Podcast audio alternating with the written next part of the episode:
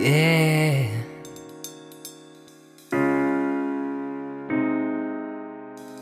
Mm.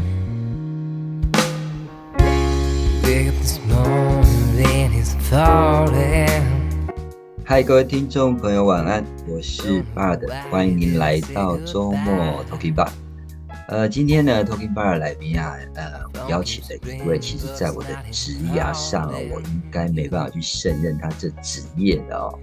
那他呢，不仅是在呃南南部这边哦，当地的一家知名药局的一位店长，而且呢，他也是在这一个医药行业中的一个佼佼者哦。那在今晚的节目中呢，我将和他呢，我们一起来探讨一些关于药品和健康的一个话题，以及一些大家关心的疑问，还有使用的建议。同时啊，也会请他分享一下他的呃生涯历程。那现在呢，就让我们呢热烈的欢迎这位我的好朋友凯文哥。嗨，凯文哥，晚安！跟我们 Talking Bar 的听众朋友问候一下吧。好，很高兴那个接受爸的邀请来上这个节目。谢谢凯文哥哦，谢谢凯文。哎，凯文哥，简单的做一下自我介绍啊，然后让大家更 OK，更好没问多一点点题了解。嗯，好，大家好，哎、我叫佑人，那英文名字就是凯文，那我同事都是这样称呼我。是。那我从小是出生在彰化田尾小诶乡下地方，那哦从小到大就一直生居住在台中市跟台中县。啊那从小就是从国小就清水国小、清水国中、台中二中到台北医学院药学系，那嘉义大学 E EMBA，哇，对，这样一路就读上来。嗯嗯，那因为工作的关系，都我职场的前半段大概二十二年都在药厂担任从基础的业务工作，然后慢慢爬升到业务主管、嗯行销主管。是是，那在后半段近四年就是服务于社区药局当了药师的工作。嗯那到目前为止，我自己觉得最有成就感的事情是有漂亮老婆跟两个可爱的女儿。是对是是，那那其中最要感谢我的老婆，就是因为我工作的关系，跟我北中南这样奔波。那我们全家也住过，原我原生家也在台中嘛，那也住过，台北两年，台南嗯大概半年。那最后嗯大概十年前，我们全家定居到高雄。这个大概都是我自己的自我介绍。哇哇哇哇哇！哎、那我前传田尾是不是那个公路花园那一个田尾乡？对对对，没错，哇，你出生在那里啊？对。哦，哎、那你后来你最近这十年来定居在高雄是什么？是什么原因而定居在这里？我大概大概在六七年前，我到了一嗯家药厂，就是爱丽根药厂，那时候担任南啊区的业务经理，哦他后来从台中搬到高雄来，结果就喜那欢上，就是对，他就觉得最近几年高雄也发展的很不错，嗯嗯嗯，他就在这边定居下来。嗯嗯嗯嗯，欢迎你来南部了哦。哎，我就对觉得真的觉得这学经历实在是太丰富了哦，从学牙到植牙啦，大都是都是在医药业这样子打拼哦。你活用你的所学，然后呢，再从业务推广到现在的药剂师在配药，我觉得无论如何转换哦，都是一个照顾人的行业。那 Kevin 哥刚刚嗯有提、提到，就是因工作的异动而轮调到北中南各个场域哦。那家人的支持呢，它是最重要的嘛哦。那我觉得可以请你来聊聊你当时的这个职涯的历程，以及那时候常这样被调动的心情。OK，好，了解。嗯就是我从台北医学院药学系毕业之后，就是当兵两年。那第一份工作是在史克美站，就是大家耳熟能详的普拿疼那家药厂，当然最基哇最基地线的业务业务同仁。那时候嗯负责的区域是在台中县市跟南投县市的药局去推广我们的业务。嗯嗯嗯嗯那然后再转换跑道，在爱尔康大药厂，也是眼科药厂，也是从基础的业务代表、嗯嗯嗯业务主任到业务经理。那后来嗯两年，大概在二零零七年，我调到台北当产品经理。哦，那之后有些其他的原因，我又历练了不同的药厂。那是最后有到一些，譬如说 local 的厂商，就做近视雷射手术的仪器商，也做中区的业务副总。哇，然后又因为某些音乐机会转换的嗯嗯跑道，然后到了高雄来发展。那在阿里根药厂担任南区业务经理。那之嗯后也有待在其他最后一家药厂是在美兰瑞做有一些也是做南区业务主管的职缺。那大概哦在四年前就是转换跑道，因为可能有些我自己的规划，那转换跑道到社区药局当做药师的工作这样。哇，哎，我我觉得等一下可能要请你来谈一下，因为原则上来讲，你待的基本上都是知名的药厂嘛，而且呢，嗯你在知名的药厂大部分都是呃业务主管啊，或是业务相关的这一些的工作领域。那后来的转到一个社区的药局，当然药局的店长，我觉得等一下这部分呢，再请你来谈谈。好，那我我我想我们想要了解一下，就是其实无论你是在哪一家药厂的这种业务代表，推广的一定是都自家的产品嘛，对不对？嗯嗯嗯，对啊，尤其是你刚刚讲第一家那个是专门做普拉腾的哦，这个普普拉腾腾对。对啊，普拉腾真的是很好用的一支药，没错，对，哎 电视上点广告他还在打。真的，那凯文哥在推广药厂的药物啊，并且你要去说服这些对。医生或者是药局使用你们那个对。柜场柜场的药物，那这部分呢，你刚开始接触的时候，有没有遇到什么样的困难点？哦第一份我举第一份工作史克美珍，因为那时候刚退伍进入药厂，嗯第一份工作，其实对整个销售的技巧跟跟还跟客户应对，因为那时候哎。面对的那个是药师，其实都不是很熟悉。是是是，那我嗯。记得说第一次拜访客户的时候，因为我不认识那个药师嘛，啊，对我是很对菜的菜鸟，对，他也时候用别的理由去搪搪塞你，就是推脱你，不让你拜访。那你要想尽办法，哦好几次的去啊拜访，用别的方式，或者叫比较是资深的同事带你去拜访他，才可以切入重点跟他谈我们产品。其实刚开始是真的是蛮辛苦的，真的哦，好像都是这样，菜鸟业务都会遇，都会经历到这样子的 一个 一个机遇。闭门羹。对呀、不过我觉得怎么怎么都这样了，我觉得应该要给这些新的业务一些机会嘛。我觉得至少要谈一下，这样会让新的业务很有挫、很有挫折感的。你那时候会不会很有成就感？会会很受挫，没错。对呀、哦，那那那你这样子，就经过那一次刚开始当，就是这是你第一，那那时候应该是你第一份这种第一份工作第一份工作嘛，哦，哦，那你在接下来应该就是哇，就是那个越来越熟练，然后如鱼得水啊，然后就一直在一直往上，一直往上，也职业一直往上走了。嗯嗯嗯，没错。对啊，可那那过程也是自己要都是自，比如说公司也会嗯，帮我们上产品的专业训练，然后一些销售技巧。是啊，就过程中可能就自己要摸索。那药厂也会排一些 training，比如说 role play，或是一些情境设定的演练，嗯嗯，然后就一步一嗯步照着公司的规划，这样一一步一步上来，把自己的销售技巧跟怎么跟客户沟通的一些方法熟悉起来，这样。是啊，是啊，除了训练以外，我觉得自己的本身呢也是要透过很多的练习啦。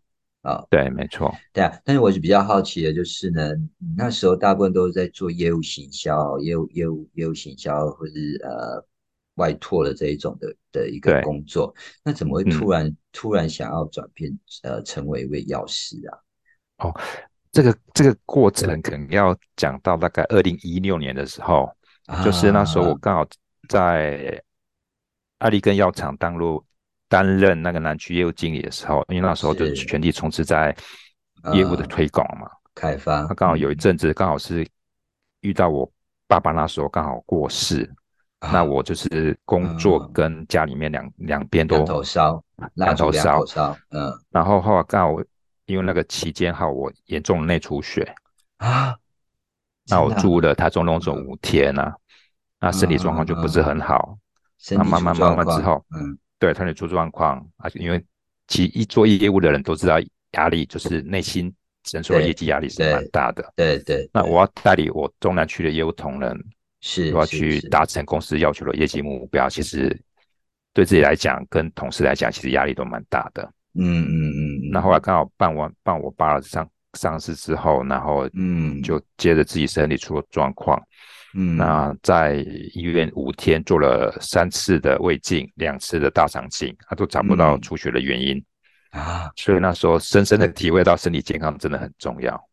哎，那没有健康就什么都归零。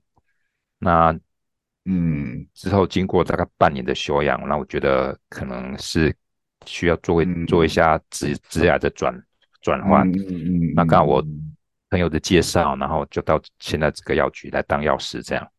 啊那这个也是整个心境跟整个身体状况不得不做了一个转换的一个嗯步一个调这样。嗯，对，没错。其实我觉得人就是这样哦，因为都要等到身体出了问题之后，才知道这个身体的重要哦。对，没错。唉，其实刚刚讲说查不到，就是出血，但但是查不到原因啊。我觉得，查不出原因这件事情，是令人最担心的哦。会很恐慌，没错，当下真的会很紧张。对，到底是怎样？然后一般如果找不到病因啊，医生大家都归咎于什么？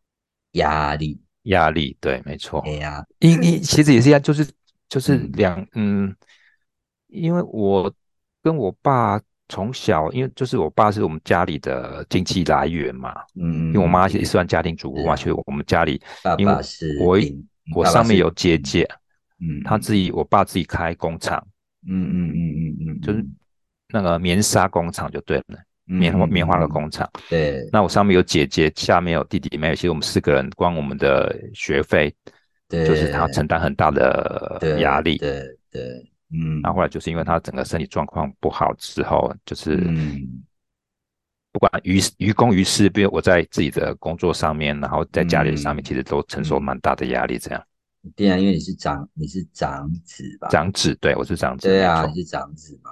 对，长子的压力真的都蛮大的。嗯嗯嗯，你哎你讲到这个，我也突然想到了，其实我在好像在一九，不知道一九九九年还是两千年的时候，，对，我有一次啊，也是在公司的呃公司的办公室里，我在整理文件，对然后我突然整理到一半呢、啊，我感觉我呼吸不到空气耶，啊，真的哦，对嗯我发我发现我呼吸不到空气，让我觉得我快昏倒了，我快昏倒了。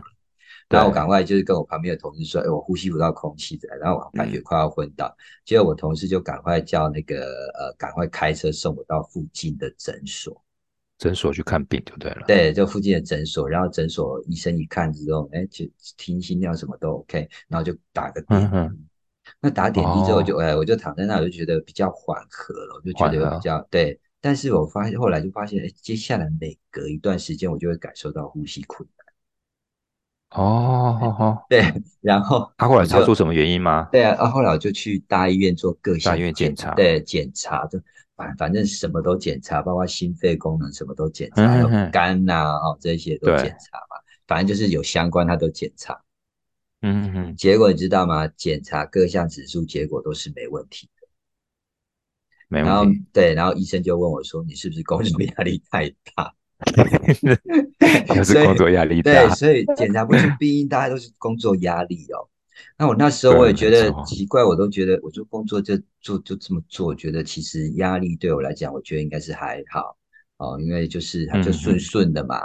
哦，那那时候就是家人啊，就我爸妈他们就就就蛮担心的，怎么会突然这个样子？而且那时候也才刚呃大概三十岁吧，大概三十岁的时候，哦，对，还很年轻。等来怕病，嗯嗯嗯嗯，所以嘞，那个呃，我的我亲戚就我姑姑就说，要不然这样好了，就到我老家老家隔壁那个庙。他说这种查嗯不出来的，有马呃哦呃马爱狼啊马爱喜来矿马啊那个地啊，嗯嗯嗯嗯，哎呀，然后我就我们就去那个呃我们家的老呃那个呃老家的旁边拜拜。哎大庙，就很大的庙，然后就拜拜。那刚好他那一天有问嗯世，那问世的时候呢哦，哎，那当下那个那个神明降到鸡鸡桶的身上，鸡桶上面，对，讲什么真的听不懂，我真的听不懂讲，因为讲这种嗯天天语我听不懂，但是那边有一还有节德讨对吧？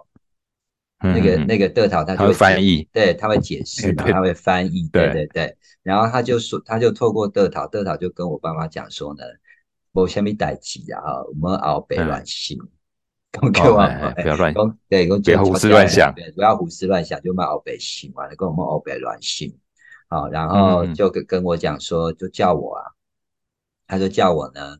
每天早上跟下午到庙里啊，到庙里哦，然后呢就是指瓦杯，瓦杯，嘿，然后呢去 kick 的敬神明的中间那一杯茶。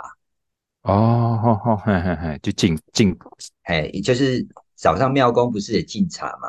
那他敬敬完了，他敬完了之后，我就我过去，然后我去就要保杯，然后就呃请他就是在这个呃，因为他拜拜都三杯嘛，敬神明三三杯茶，就中间那一杯嘛，那就要跟他给你用就对了，对对，就要跟他表呃禀清禀告清楚，说我为什么要哎。对我为什么要来？我为什么要来 K 这个中杯？这这个中杯几哦，对，然后希望他可以在这个茶里面加持这样子。哦，加持，嘿，对对对，平安就对了。哎哎哎，我我就这样早上跟下午，因为那个表公建的东西套在跟 A 波嘛，嘿嘿嘿，哎啊，那个神明就这么说，就叫我每天早上下午去 kick day 这样，那他们叫 kick day，哎，叫 K day，对对对对，那就就是我讲老一辈都说阿妈爱洗嘛爱朗。答案呢？哈，然后后来哦，对啊，然后我带去拜拜的那些水果啊，我每次都带去拜拜的水果，他都跟我，他就跟我讲说，呃，我带去的水果削皮，把皮削起来，然后削皮洗干净之后呢，丢进去水里煮水。哦，跟水一起煮？对，跟水一起煮，然后煮了之后，然后他有写那个，嗯，就是你也知道，没有都会写那个符咒嘛。哦，把它烧一烧，丢进去里面。对，然后就下去符咒烧一烧之后，然后就把它丢进去，就跟水，哎啊，然后再呃，就是煮好了之后就丢进去水里面。然后丢进去之后，其实我都会过滤啦，因为你也在那个对对没错，还有那个灰嘛，你熏糊灰，然后我就把它过滤，然后过滤之后，然后再就是让它放一阵子，让它如因为还是会有那种沉淀下来，对不对？那种细小沉淀下来。对，然后就沉淀下，我就把它喝，但我没有喝到底，就下面那些我就没喝，就喝上面。对对，哎，我这样也喝了将近 一个多月，一个多月啊，真的有有状况更好一点吗？有啊，就慢慢就好转啊。哦，啊，因为我那一个月，我那一个月就后来，因为其实说在这没办法上班了，因为每到每段时间一到下午，我就觉得呼吸就很困难，对，呼吸很困难。那那时候你也知道，如果依照依照呃。传统的讲法都是叫做什么？他们讲的都是什么？那个卡到中邪嘛？对对对对，卡到一之类的，对呀。对，哎呀，那但是我就想说，庙里的神明就说没事啊，所以应该不是，嗯，应该可能某一些什么状况还是怎样吧？啊，对，就对啊，所以就就听他的话嘛，啊，就听他的话，就这样早晚去 K day，然后他那些。带去拜拜的水果就洗一洗，然后煮成茶来喝，这样子来喝就对了。对啊，那我觉得就这样，哎，感觉还还渐渐渐渐的就比较改善就对了，比较改善就比较轻松啊呢。嗯嗯嗯，哎呀，所以说我现在有想说，以你的医学专业哦，你像我们这种找不出病因的，你压力，对对对，应该是压力吧？我觉得现在很多医学有许多病因，真的都还是都还是。这都还是沉迷耶哦，对，真的。其其实我我自己本身学药的方面，就是医药方面，其实我以前也是算蛮 T K 的。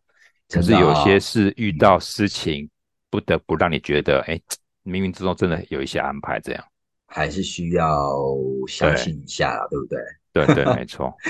对啊，所以那时候就我就很相信啊，我就说，既然神明都这么说，我我我们就努力来来努力看看了。嗯嗯嗯，哎呀，好，那那其实，嗯，我真的觉得，就像你讲，真的要把自己身体照顾好，因为健健康的身体真真的才是根本啊。对，没错。哎，那你这支牙一路走来也大概也有二十几年哦。那除了对对啊，除了这样辛勤努力啊，也一定有你感到很自豪的在职牙上的一个成就。你可以分享一下，就是你你在职牙上感觉到最自豪的事情吗？嗯嗯，就刚刚我陈如我刚刚提到，就是说二零一六年因为工作压力很大，可是二零一六相对也是在我职业里面，我自己觉得最有成就感的地方，就是我们那时候在阿里根，大概是亚太大概二十二个国家，那我二零一六年公司会办尾牙，就是去奖赏一些二零一五年在业绩表现表现上不错的团队就对了。是，那我刚好从我们亚太总裁手上拿到二零一五年亚太区业务经理的总裁奖，那就是过程很辛苦，可是当你拿了奖奖项的那个当下，你是很兴奋、很高兴的。那一路以来，就是其实就反推，刚刚跟他讲，因为。中间的过程压力很大，然后也很辛苦啊。为了达成这个目标，就是我我跟我的团队的业务同仁是非常的拼命，所以就是你工作跟身体真的要去寻寻求一个平衡点。对啊，要寻求平衡。嗯，对对对，对啊，你大概是我我在我职场里面觉得蛮有蛮蛮自豪的地方，大概是这个地方。真的哦，我觉得有时候听起来让人蛮讽刺的。最自豪的地方就让你身体出状况。哎，怎么怎么这样讲？怪怪的，好没有？哎，我觉得赶快赶快转换。哎，我觉得亚太亚太业务区，哎，你说二十二个国家，二十二个国家，对，整个亚洲吗？对不对？我们就是有亚洲含澳洲，哎，除了日本。不含在里面的亚亚太跟澳洲，OK，哎，你这是总裁奖，这是最高荣誉，哎，这是最高荣誉，对对对，就是呃，所以是用血汗赚，血汗血汗拼来的。我觉得这听起来真的就好威，好有成就。我我能够想象哦，你当下拿到这个奖的那种激动、开心、感动的那个画面，嗯嗯嗯，有没有？你有没有那个留下那种超级开心的？当下真的很震撼啊！其实，其实我我们之前大概，当我们就是每个国家都送送业绩出去 PK 嘛，所谓的 PK 就是先前就知道，可是先前知道的心情没有当下拿到奖项那么的兴奋。对啊，都这样，因为其实你哦哦，你现在大家可能你们会赢就对了。对，因为我们我们大概是每年的年底，大概隔年的一月份就知道去你的业绩嘛。对，他那个会会整合每个国家送业绩的时间不太一样。其实当大概我们尾牙大概都二三月啦，嗯嗯，那大概一月就知道。可当下得到从总裁上面拿到，其实是那感觉感受是真的不一样。我觉得应该也是当下氛啊，应该也是当下氛围不一样了，因为这是各个国家这么多人的这这么多人的一场尾牙啊。哎，那你认为得到这个总裁奖，除了团队努力以外，你觉得还有哪一些关键点？就是整个公司的规划，比如说我们的某些产品，嗯嗯嗯，我们最主要是负责眼科产品，那每个产品的年度的重点目标不太一样。是，那可能从从整个亚太区的，比如说某个产品，这个这个时段是我们主力产品要。去 promote 的地方，对，然后我们就照了公司的规划、行销的计划步骤去去往那边走。然后最终还是我觉得还是要跟 marketing，那那时候我是负责业务嘛，嗯，然后跟行销部分去配合，对，因为你业务在前面冲，你后面的资源的补给，然后新产品的进来，有一些什么。产品登记其实很多方面不只是我们要努力，其实后勤的单位 support 我们其实都很重要。所有的单位的互相合作了哈。对对对对对。哇，其实我相信工作的成就感就是一种满足感哦，而这种满足感的就是来自于你可以实现这样的目标，对不对？那我觉得当我们的愿望啊跟呃那个与现实达成平衡又实现的话，哇，对，内心真的是一定是很快乐。对呀，高兴，哎，很棒哎，总裁奖，我到现在都还没有拿过什么总裁奖，什么总经理奖，我们顶多抽到抽到尾牙的第第六奖、第五奖，哇，我真的觉得，哎，我觉得这可以让你的那个女儿感到很骄傲，这样棒的爸爸，嗯嗯，所以这这段录音要录起来，留给他们听，是是是，绝对要，绝对要。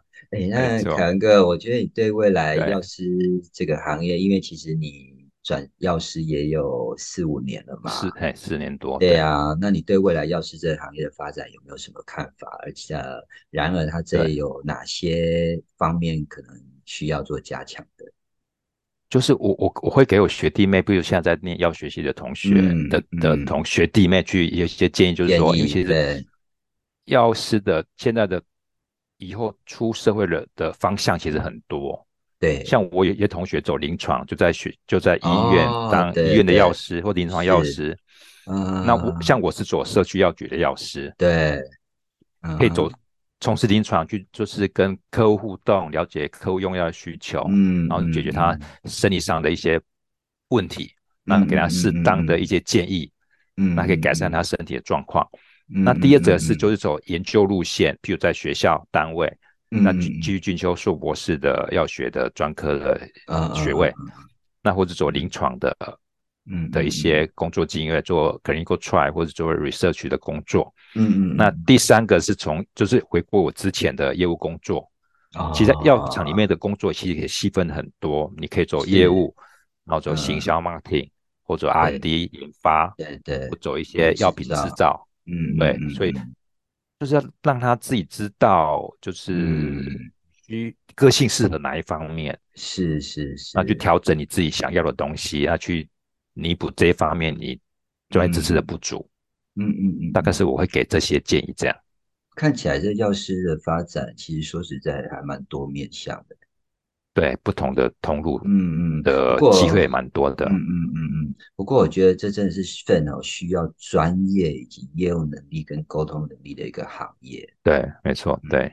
而且我发现这也是一份哦最有能力帮助别人回馈社会的一个行业。嗯嗯，对，没错。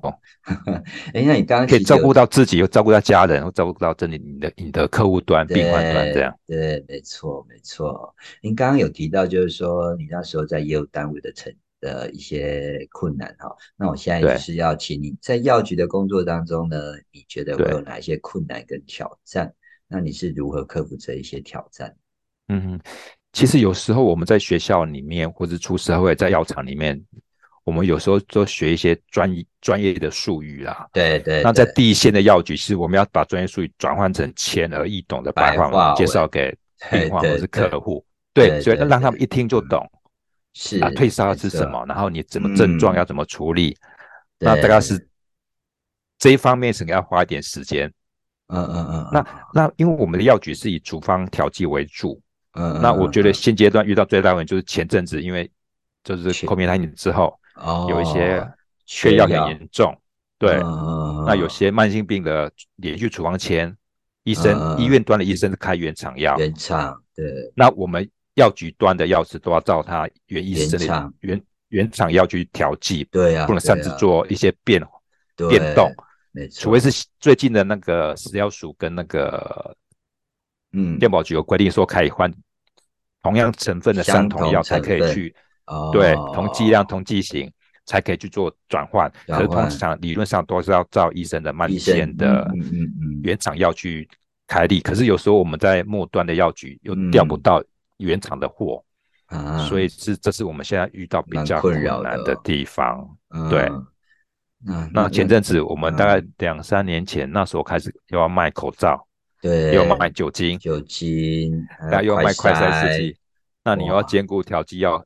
处方间这边其实有时候都是两边会忙，其实下班之后都非常的累。很聊哎，其实那那时候又那个，那时候又大家又排队那边领口罩，对对排队，然后买酒，没错，对的。那可是你要兼顾原来的做工作的内容，还有原来药局的本业，对的业务都要处理，对，没错。嗯嗯嗯嗯嗯，真的，其实我可以想象你们工作的忙碌啦，但是呢，我更相信呢，你一定是一位非常优秀跟专业的药师。嗯嗯，然后你每天，我觉得每天为呃这些民众啊所提供的服务跟帮助，我真的觉得非常重要了。对，没错。哎呀，药局工作可能真的会感觉到呃一些疲惫跟压力哦。但我但我我觉得就是说，你这个工作啊，在维护跟提升人们的健康水平，真的是很有帮助的。你真的这是一个功德哎，就是把自己所学的东西，就是服务更多人，让他知道药品，对呀，让他跟他成为好朋友这样。嗯，而且我觉得就是让人们获得更好的生活质量。嗯，我觉得这好有意义，真的。嗯嗯嗯，哎，这药师真的是很有意义的一份工作啊。对，很有使命感的工作。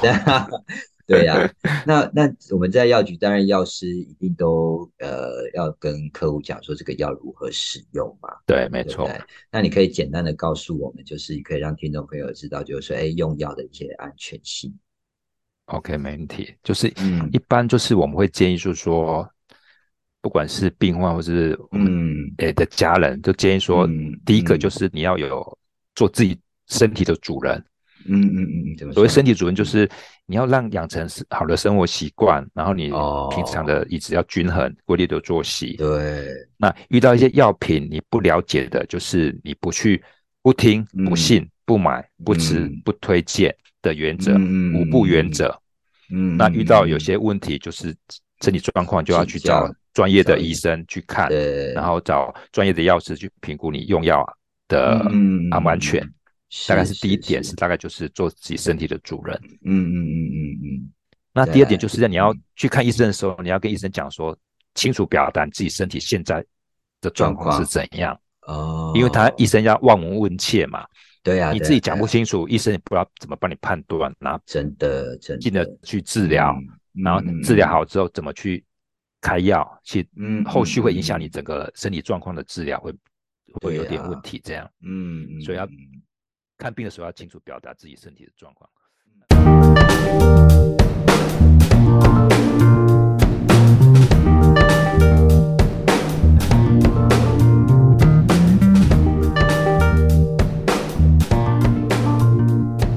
Hi，我是 Device Two Electronic 的 Sound Engineer，我的名字叫 Jason。您现在收听的频道是周末 Talking Bar。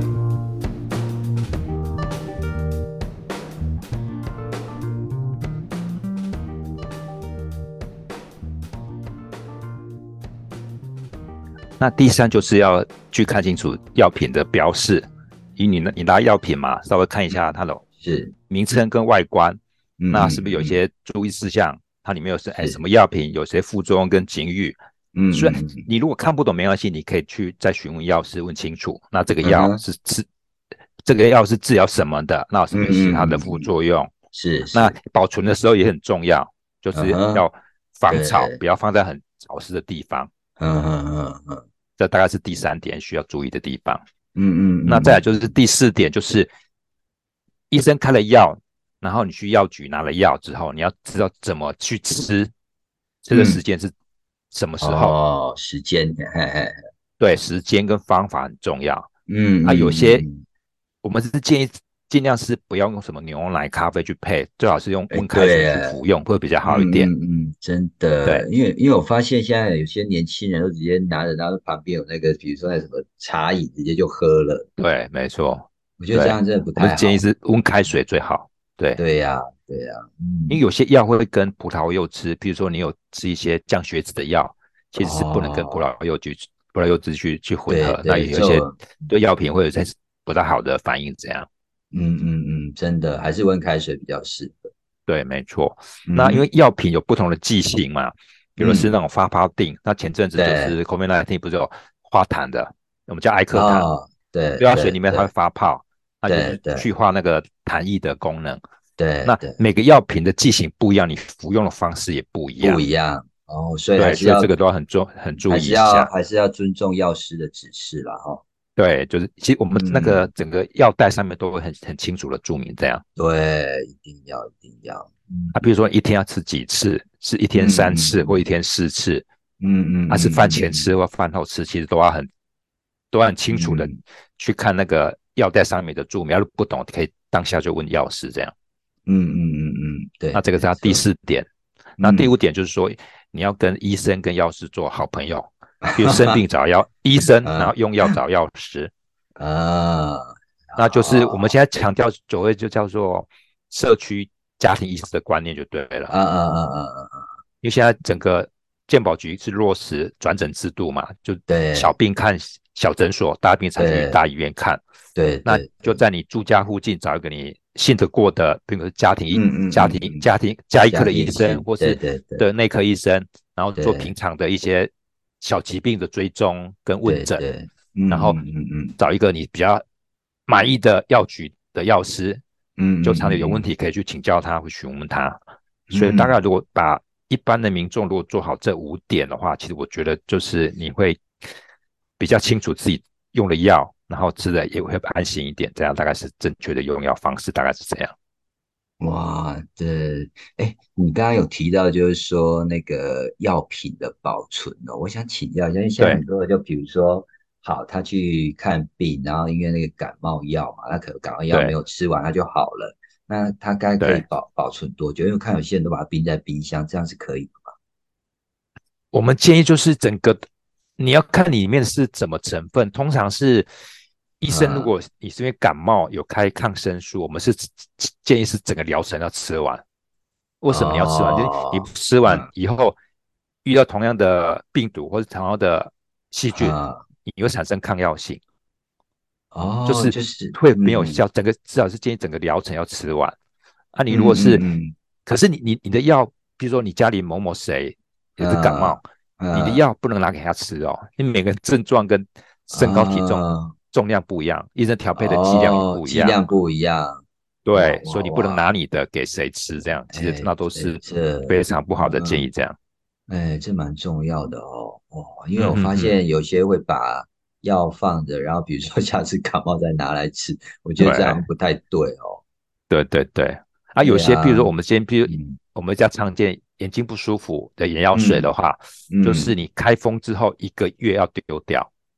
啊，不管你有没有点，对，嗯嗯嗯嗯，因为因为我们空气中存在很多有受潮、湿气，有些霉菌啊。虽然眼药水里面有防腐剂，可是跟一些湿气、霉菌接触到，其实怕里面的药水会变质。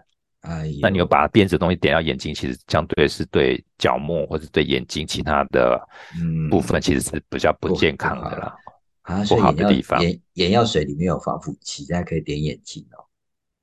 它有的防腐剂是会遇光分解啊，它防腐剂不一样。其实它后来药厂多做很多，因为我之前在药药厂服过，就是有些东西会遇光分解的防腐剂是这比较先进的。那有有些防腐剂叫 BAK，就是比较旧旧款的防腐剂。因为通常你如果不可能眼药水里面都是无菌的，你一开封跟空气接触就会有细菌的繁衍，对，跟你储存的空间如果没有很干燥的话。所以多多少少都会有一些防腐剂在里面啊，自己那防腐剂其实剂量其实没有很多啦，你就在安全的使用范围内，其实对对你治疗疾病都是有帮助的，OK 有帮助的哦。对对对，对啊，哎，那那那凯文哥刚刚讲那么多专业的哦，那那你觉得就是当一名的药师，除了除了具备这些专业以外，那还需具备什么样的技能？就是因为就诚如之前，因为我之前在药厂。的业务，然后行销跟企划都做过，那就是通常在业务端的话，就其实我我们这样做药师其实也也是一个业务员的角色，就是怎么把药品的专业知识用白话文介绍给病患听，对，那什么药品适合吃，什么时候吃，一天吃几次，然后怎么保存，那相对的就。在你跟病患沟通的时候，不管是跟病患或是医生端，其实我们刚好钥匙夹在中间。嗯，我们发现有时候医生开的处方怪怪的，我们要往上溯源去请教医生啊，为什么会这样开？那是不是这个情这个这个病患有些特殊情况需要这样的用药方法？那反过来之后，如果是没问题，那我们要跟跟病患解释说，医病患会会有时候疑问，哎，为什么我我前阵子的同样的症状，医生是开三颗药？可这次可能是开五颗或几颗，一般民众不了解，我们就要解释，然后去再询问过医生意见，我们做一个综合的评估，再用白话文的方式跟病患解释，所以我们也要具备非常好的沟通技巧。嗯，一定要。把专业的东西用白话文跟他让他了解，这样。嗯，那医生，第三，医生跟医生跟民众之间的桥梁了哈。对对对对，嗯，那第三我觉得蛮重要，就是做一些疾病卫教的宣导。譬如说，我们做糖尿病卫教宣导，然后高血压、高血脂。那最近就是因为 COVID-19 的议的的议题，就是大家大家很紧张。那一些基本的保健的方式，我们要让他知道。所以就是有时候要做一些疾病卫教的宣导，让一般的民众更有一些对自己身体状况了解的情况，那他在遇到疾病的时候才不会慌。嗯嗯嗯。那我的我们。身为药师的宗旨跟我自己希望的一些对民众的帮助，就是说自己是药师的职业，让更多人了解怎么活得健康，那远离疾病。那医疗保健对自身来讲是非常重要的。那因为我们现阶段因工作压力很大，是啊，那步调也非常快。对，那嗯，怎么让他们拥有基本的医疗保健的观念非常重要了。是啊，是，而且预防是预防重于治疗了哈。对对对，没错。对啊，嗯，哎，那凯文哥，您对有想要投入药师职业生涯的这个朋友们啊，可以给个建议跟跟你的一些经验的分享。OK，没问题。嗯，先决条件就是要了解自己个性在哪，别跟你兴趣在哪里。嗯，那因为。正如我前面几段讲的，其实药师的工作的方向其实蛮多，临床就是做临床药师，医院的药师，或者做研发，在药厂做研发，或在学校做研究研究的药师。那第三个就是做药厂端，做行销或者是做业务推广，就是你要知道自己的兴趣在哪里，那去了解不同药师工作领域的职能技巧是什么。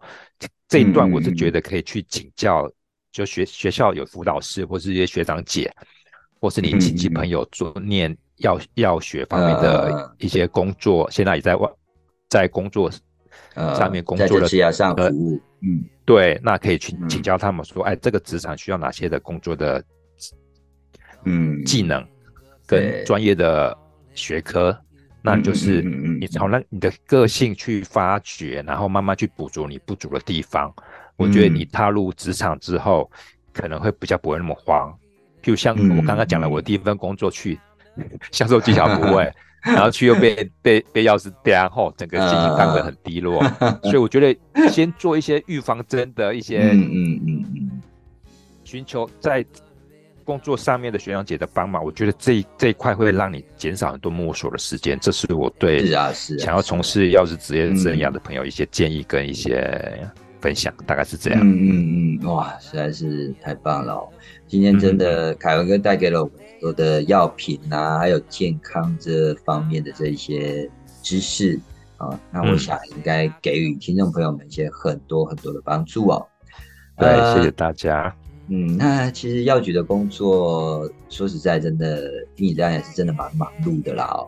然而呢，我觉得你们所提供的服务啊，跟专业的知识呢，这是非常重要，而且都是必须的啦哦。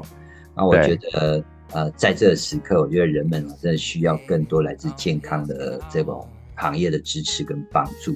对，没错。真的，谢谢凯文哥今天来接受我们的访谈。哎，谢谢爸给我这个机会。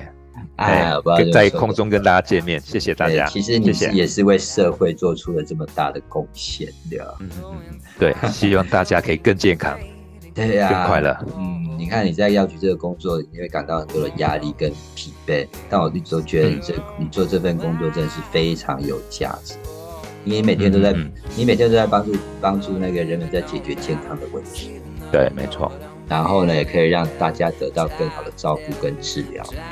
嗯嗯嗯，这真的是如同前面有所讲的，我觉得这是一份非常有使命感跟责任感的工作。对，真的真的，希望可以尽我一点点小小的的嗯的能力，那可以帮助更多人。这样 可以的，可以的。凯文哥做的很好，真的真的很谢谢，谢谢你担任在社区这样保护那个照顾我们这些社区的这些呃民众。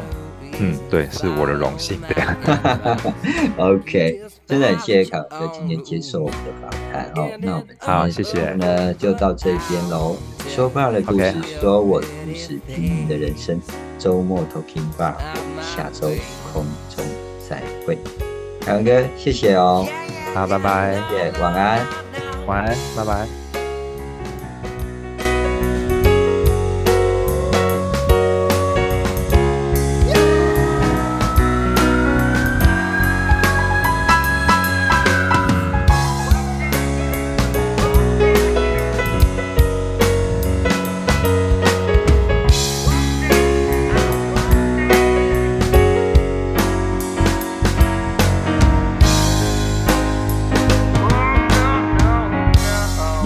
工作是在眼科啊，那个像我们现在这种老花眼，吃老花眼来得及吗？那只是延缓而已啦，没没办法恢复啦，真的，就是至少不要再恶化了啦。都会每个人都蛮会老化，哦 我也我我也严重，好不好？对啊，我也是，我觉得我好严，我现在好严啊，现在可以开刀了，看你要不要开啦。按鸟哎，听到开刀就给他洗，嗯，镭？射吗？对，镭射，一种镭射嗯可以治你老花，啊，是不然就戴老花眼镜啊。哦对啊，我现在戴老花眼镜，但是如果你没有戴的话，我就现在看久了哇，对对，没错。他那大概到六七十岁之后就会就会白内障了，哎呦 啊，白内障每个人都会有啦，每个一定会有白内障不是就要去开刀了吗？开刀。可是那现在伤口很小啊，就就是那种飞口，所谓飞口都是，嗯，诶零点几公分的，镭射的嘛，诶超他他们叫超音波，不叫镭射，哦，超音波。波，哦哦，嗯，嗯，对啊，北来囧的爱亏对，的，别来讲，就是你你你吃鱼不是煮熟之后那个眼睛透明变白色的嘛我知，道，我知道，跟那个原理一样，就对啊，因为人也是会变白色的。啊，年纪大就是这样。对，其实都会了，只是说你发生的时间的长短这样。嗯